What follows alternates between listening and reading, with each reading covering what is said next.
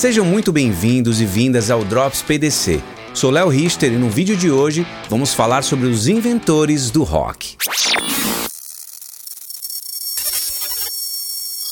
Clarence Leonidas, meu xará Léo Fender, é um inventor americano e fundador da marca Fender. Mesmo sem tocar ou cantar, Fender mudou a história da música quando apresentou ao mundo os primeiros baixos e guitarras elétricas sólidas. A Fender Stratocaster é a criação mais bem sucedida. Bastante copiada, a Strat, como era chamada, foi popularizada por artistas como George Harrison, Eric Clapton e Jimi Hendrix. Segundo Clapton, até 1954 ele tocava numa Gibson e certa vez afirmou: "Experimentei todas as guitarras feitas e sempre voltei para a Stratocaster". Além da Stratocaster, Fender tem também em seu currículo a responsabilidade da popularização do baixo elétrico por meio dos modelos Precision e Jazz Bass. James Charles, mais conhecido como Jim Marshall, ficou conhecido também como Lord of Loud numa tradução assim mais livre, algo como Senhor do Barulho. Nascido na Inglaterra, Jim Marshall criou a lendária marca de amplificadores Marshall.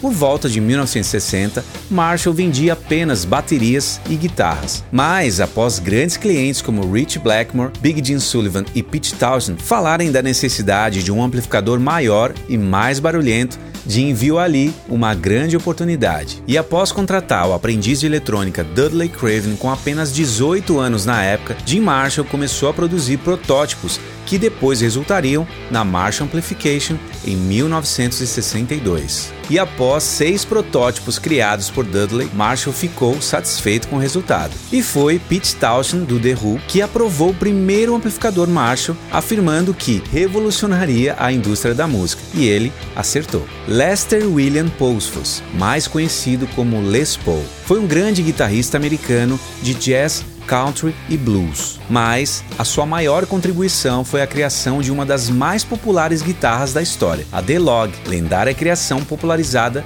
pela Gibson Les Paul. Em 1941, Paul teve a ideia de produzir uma guitarra com corpo sólido e falou com a Gibson sobre isso. Mas a marca não mostrou nenhum interesse, até que Léo Fender iniciou a produção da Squire, que depois ficou conhecida como Broadcaster e em 1952 Telecaster. A primeira produção da guitarra não satisfez Les Paul. Somente após 1966, depois de um completo redesign, a Gibson criou a Gibson ASG de corpo sólido, conquistando ali um grande espaço no mercado. Renomeada para Gibson Les Paul, a guitarra ganhou grande popularidade depois que Eric Clapton começou a usá-la em seus shows. Mas Les Paul também é responsável pela criação da gravação multicanal. Em 1948, a Capitol Records lançou uma gravação que havia começado como um experimento na garagem de Paul, intitulada Lover When You Were Near Me, onde Paul tocou oito partes diferentes na guitarra. Essa foi a primeira vez que uma gravação multicanal foi realizada.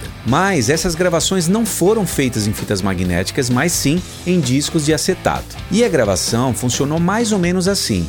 Paul gravava uma trilha em um disco e então gravava a si mesmo tocando uma segunda parte junto com o disco em um segundo disco e assim sucessivamente. E até chegar num resultado satisfatório, o Paul usou aproximadamente 500 discos de acetato. E aí, gostou desse vídeo? Então já deixa aquele like para fortalecer e aproveita também já se inscreva no canal, porque tem vídeo novo toda semana. Deixo aqui então aquele meu abraço a todos vocês, fiquem bem e nos vemos no próximo Drops PDC. Até lá!